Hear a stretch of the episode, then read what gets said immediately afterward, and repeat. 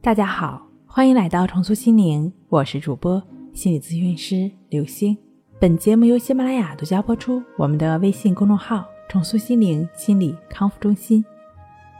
今天要跟大家一起来分享的内容是森田疗法和行为疗法，都是如何治疗强迫症的。行为疗法呢，他认为人的心理和行为是在后天环境中。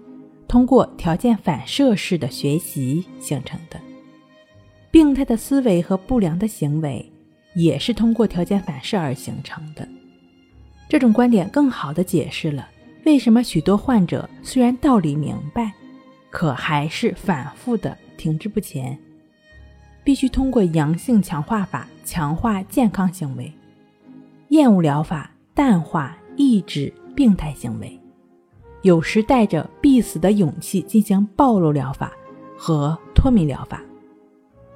当然了，为了保险起见，以上的这些行为疗法最好能够在专业的心理咨询师的陪伴和指导下一一进行。因为一旦我们自己去实施的过程中遇到了一些挫折，遇到了一些难以处理的状况，一方面呢，影响我们康复疗愈的信心。另外一方面呢，也容易让我们对这个方法呢产生一些疑虑，所以，如果是行为疗法的话，最好能够在专业的心理咨询师的帮助和指引下进行。接下来呢，我们说一说森田疗法。森田他强调的是为所当为，重在实践，带着症状去生活，日日是好的，并且认为目的的本位，行动的。本位是打破精神交互作用的关键，强调不问症状。传统的森田疗法强调患者自己去领悟，不仅用头脑去理解，更重要的是通过实践行动去理解。只是思考什么也不会产生，要行动，要不断的做出成绩，要通过亲身的体验去理解。森田本人呢，也把自己的疗法称为是体德疗法，用啄碎同时来比喻治愈的过程。啄碎同时指当鸡蛋中的小鸡逐渐的孵出的时候，母鸡从外面啄破蛋壳的过程，同小鸡从里面破壳的动作同时发生。不难看出，森田在治疗中下意识的来强调患者主动参与的重要性。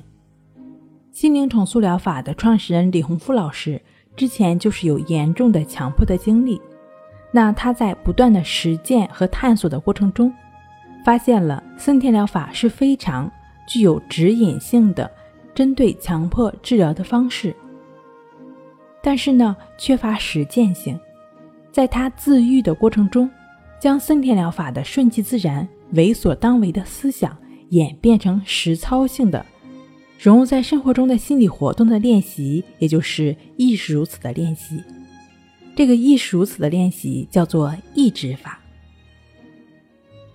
它是帮助患者、帮助我们每个人与当下同在的过程。与当下同在，就没有了任何的纠缠与反强迫。与当下同在，不再对于任何的感受、感觉起反应。就只是安在当下，享受当下的过程。很多人呢，在自我疗愈的过程中，通过亦是如此大量持续的练习，都已经取得了不错的效果。相信正确持续的练习，这个方法也可以帮助到你。好了，今天跟您分享到这儿，那我们下期再见。